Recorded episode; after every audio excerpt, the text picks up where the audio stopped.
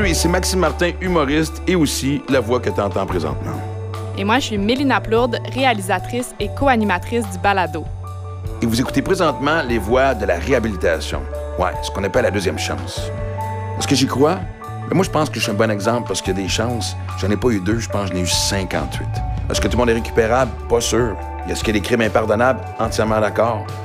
Mais quand tu regardes sous une loupe, il y en a qui méritent cette deuxième chance-là. Et surtout, il y en a qui la maximisent. C'est pas un jeu de mots que je viens de faire. Aujourd'hui, on te présente un petit épisode bonus avec Daniel de Châtel Justice qui va parler de certains mythes qu'on entend évidemment sur la clientèle judiciarisée.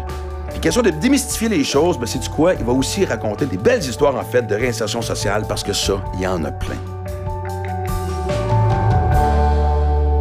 Bonjour, je m'appelle Daniel Poulain-Galant. Je suis le directeur de l'organisme Alter Justice, euh, qui est basé à Québec, mais nous, on a un rayonnement national, donc au Québec. Euh, et on aide les personnes à faire leur réhabilitation sociale dès le début du parcours euh, judiciaire criminel. Moi, il y, a, un mythe en tant qu'intervenant en délinquance qui, que j'entends souvent, euh, mais pas dans mon milieu de travail nécessairement, mais dans ma vie personnelle. Il y a cette, euh, cette idée-là qu'on devrait envoyer toutes les personnes, tous les criminels croupir dans un fond d'une cellule, dans un trou, et qu'on devrait les oublier là parce que de toute façon, ils méritent. Pas de pitié, comme on dit.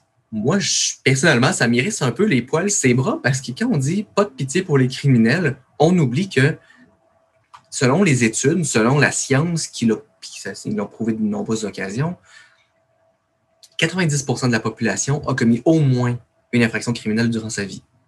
Là, on ne parle pas que 90% du monde ont, tué quelqu'un, on s'entend. Sinon, il restait plus grand monde. Euh, mais tu sais, de voler un biscuit chez sa tante dans la, la jarre à biscuits alors qu'elle a dit non, ben, c'est un vol. De fumer un, petit pétard quand on est adolescent euh, dans la cour arrière de l'école, c'est un crime aussi de euh, d'avoir bu un verre de trop, me dire ben, je vais tenter le va tenter le diable, puis euh, je me ferai pas pogner par la police parce que de toute façon, il n'y a personne dans ce coin-là. Ben, c'est aussi une infraction criminelle selon le code criminel. Fait que 90% des personnes ont commis des infractions criminelles. Est-ce qu'on leur dit tout le monde, genre, euh, va, euh, va, croupir en prison? Ben non. Ben non, parce qu'il y a des situations qui peuvent survenir dans la vie d'une personne qui va l'amener, par exemple, à aller en prison puis elle a le droit quand même à avoir un respect minimal de ses, droits fondamentaux. Le fait de ne pas se faire insulter à tous les jours pour rien, de ne pas se faire tabasser, de ne pas subir de racisme, d'homophobie, de misogynie, etc., c'est des droits fondamentaux. Puis c'est sûr que si on dit à tout le temps à une personne, puis ça c'est ce qu'on appelle la théorie de l'étiquetage, hein. si on dit à tout le monde, à une personne, tout le temps, toi, tu es un criminel, tu es un criminel, tu es un criminel, ben là, l'étiquette, elle devient de plus en plus forte puis de plus en plus grosse. On peut demander, on, est, on te vit que cette étiquette-là. Dans le rapprochement, par exemple, d'une personne qu'on dit qu'elle n'est pas bonne, qu'elle n'est pas bonne, qu'elle ne sera jamais capable, tu sais, un enfant qui se fait dire par ses parents, de toute façon, tu seras capable de rien, tu ne seras jamais capable de rien faire, tu es, es, mauvais, tu n'es t'es poche, etc.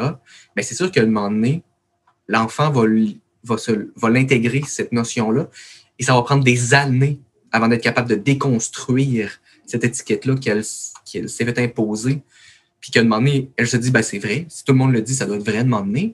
Puis on perd le potentiel de toutes ces personnes-là. Parce que c'est une personne judiciarisée, donc criminalisée, c'est pas, pas des deux de pique nécessairement, c'est pas des, des, personnes stupides. Nous, chez Justice, le monde qu'on rencontre, généralement, ils font preuve de beaucoup plus d'ingéniosité que vous puis moi dans la commission de leurs crimes. J'ai des exemples, j'ai des, des, histoires où est-ce que les gens m'ont raconté comment ils commettaient leurs infractions criminelles, j'en revenais pas. Je tombais de ma chaise, j'étais comme, ben voyons, j'aurais jamais pensé à faire ça. Donc, de, dire qu'elles méritent juste de rester dans le fond d'une cellule, puis de croupir là parce qu'elles l'ont mérité, ben c'est un peu hypocrite parce que tout le monde a déjà commis des infractions criminelles, puis d'aller dans une prison, c'est supposé être la sentence ultime. Il y a d'autres choses qu'on pourrait faire avant, notamment réparer les torts causés par la personne lors de son infraction criminelle. Donc, de rencontrer sa victime, puis qu'elle entende ce que la victime a vécu comme traumatisme, de repayer à la société par des travaux communautaires et de voir que ben, son infraction a des impacts sur la société. Ça, selon moi, c'est des idées beaucoup plus constructives, de un, est beaucoup plus proactive de gérer la délinquance et la criminalité des gens que de dire tu te mets juste à l'écart, puis ben écoute, adviendra que pourra, puis si tu recommences, ben tu vas jamais faire un autre, un autre tour dans le trou.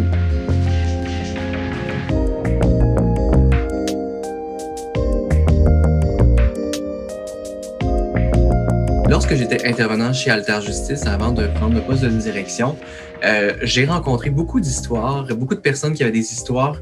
Généralement, c'est plus des histoires d'horreur que des histoires de succès que j'ai vues. Puis pas des histoires d'horreur parce que les gens ont fait de la grosse criminalité, mais bien des histoires d'horreur que ce que leurs antécédents judiciaires leur font vivre 10, 15, 20 ans plus tard.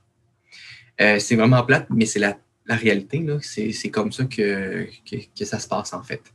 Donc, la, personne, la plupart des personnes judiciarisées vivent des situations euh, pour des infractions qui n'ont pas vraiment de grande importance. Il y a une histoire qui va toujours me marquer, c'est celle d'une mère monoparentale qui avait trois enfants.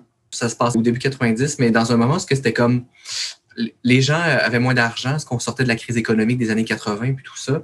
Euh, je me rappelle qu'au Québec, c'était un peu difficile aussi. Donc, la mère euh, monoparentale, donc la dame, trois enfants, euh, elle est venue, euh, venue me voir parce que bon, ses enfants étaient rendus assez vieux. Elle voulait sortir de la pauvreté. Elle voulait faire sa demande de pardon, euh, puis trouver du travail après plus de 15 ans comme bénéficiaire d'aide sociale parce que, dans le fond, son plus vieux était rendu à 15 ans. 14-15 ans, ouais. Puis son plus jeune avait comme 7-8 ans. les plus vieux étaient capables d'aider le plus jeune, puis, puis, tout ça. Donc, la dame cherchait un emploi, mais le trou de 15 ans dans un CV, ça aide pas. On s'entend, là quand il y avait des gens qui étaient comme Ah, OK, ben, c'est intéressant, tu as été de même monde parental, tu as des compétences, puis tout ça, on pourrait t'embaucher, faisait une vérification des antécédents. Euh, euh, non, on ne la rappelait pas, on disait ben, Je ne peux pas t'embaucher parce que tu as des antécédents judiciaires. Madame était un peu tannée, là, elle était un petit peu à bout de ressources, elle savait pas trop quoi faire, puis tout ça. Fait qu'elle est venue à, mon bureau pour que je l'aide, puis tout ça. Fait que là, moi, je fais la vérification de ses antécédents, puis je vois avec la madame, puis tout ça. Puis je me rends compte que la madame, elle n'a qu'une infraction criminelle. Ça faisait plus de dix ans qu'elle avait cette infraction criminelle-là à son dossier. Elle avait été reconnue coupable parce que un hiver où est-ce que ça allait vraiment pas bien, cet hiver-là, elle avait vraiment pas d'argent. Il fallait qu'elle achète des nouveaux vêtements d'hiver pour tous ses enfants, donc bottes et euh, habits de neige. Euh, ben, vu qu'elle n'avait pas d'argent pour acheter ça puis les payer, elle a volé euh, dans un magasin grande surface une ou deux paires de bottes. Mais mettons pour, on va dire, deux paires de bottes pour ses enfants qui étaient très jeunes. Je, pense que son, plus jeune n'était pas encore né. Fait qu'il y avait les deux qui, étaient, qui avaient comme trois puis cinq ans à peu près. Euh, elle s'est fait pogner. fait qu'elle a été reconnue coupable de vol de moins de 2000 dollars. Euh, dans les faits, ça faisait à peu près 30 pièces deux, les deux paires de bottes. À cause de cette infraction criminelle-là, la dame ne pouvait pas travailler dans les commerce dans les grandes surfaces euh, qu'elle visait parce qu'elle n'avait pas nécessairement d'études non plus, elle n'avait pas de diplôme, je pense qu'elle n'avait pas fini son, secondaire 5 non plus. Fait qu'elle ne pouvait pas aller dans, des emplois spécialisés. Fait travailler dans le commerce de détail, quand on a été reconnu coupable de vol à l'étalage, ça regarde très très mal. La dame, par contre, était chanceuse, elle a eu de l'aide de ses parents qui lui ont payé sa demande de pardon parce que la demande de pardon, on s'entend que c'est quand même aux alentours de 850 dollars quand on est bénéficiaire d'aide sociale, 850 on s'entend que c'est quasiment tout le, montant du mois. C'est-à-dire qu'on ne se loge pas, on ne se nourrit pas, puis on ne paye pas non plus le linge de ses enfants ni les lunchs. T'sais. Fait une chance qu'elle a eu de l'aide de, ses parents qui n'étaient pas très, très fortunés, mais qui ont été capables de lui prêter de l'argent.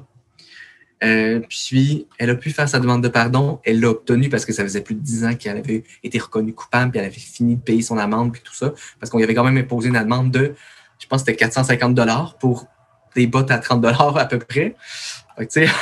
on sentait que c'était quand même l'impact était quand même assez fort.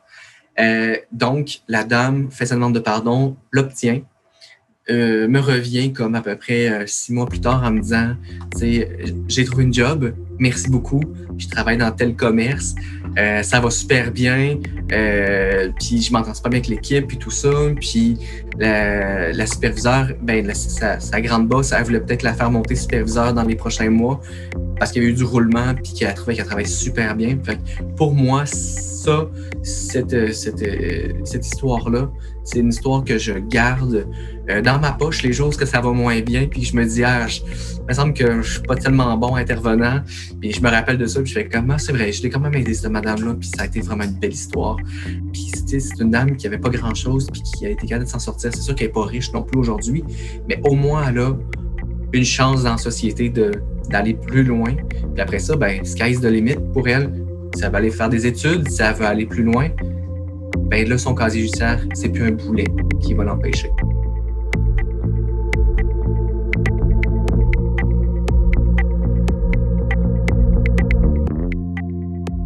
Merci à Daniel Poulain-Galant qui a donné de son temps si généreusement pour partager sur le balado de l'ASRSQ. on a vraiment pu sentir sa passion pour le domaine et son désir d'aider les personnes les plus vulnérables. merci pour ces bons partages.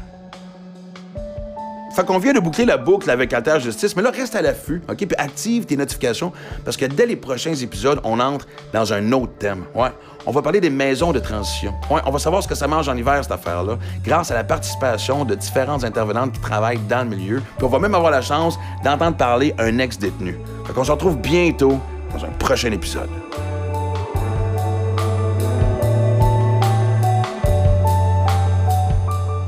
Hey, si t'as aimé l'épisode d'aujourd'hui, oublie pas de le partager sur tes réseaux sociaux. Tu peux aussi aller suivre la page de l'association sur Facebook et sur LinkedIn. Aussi, afin de nous aider à faire connaître l'ASRSQ, le balado pour sa mission est merci de nous laisser un avis de 5 étoiles et ou un commentaire positif sur la plateforme sur laquelle tu écoutes les épisodes. Ça nous permet de gagner en visibilité parce que le balado diffusion, c'est aussi une initiative communautaire qu'on a besoin de toi pour nous faire connaître. Et finalement, oublie pas de t'abonner au podcast sur ta plateforme d'écoute afin de ne pas manquer les prochains épisodes. Le balado-diffusion Les Voix de la réhabilitation est produit par l'Association des services de réhabilitation sociale du Québec. Réalisé et animé par Mélina Plourde. Montage des épisodes ainsi que la musique par Joseph Perrault. Et finalement, la narration est faite par moi-même, Maxime Martin, humoriste.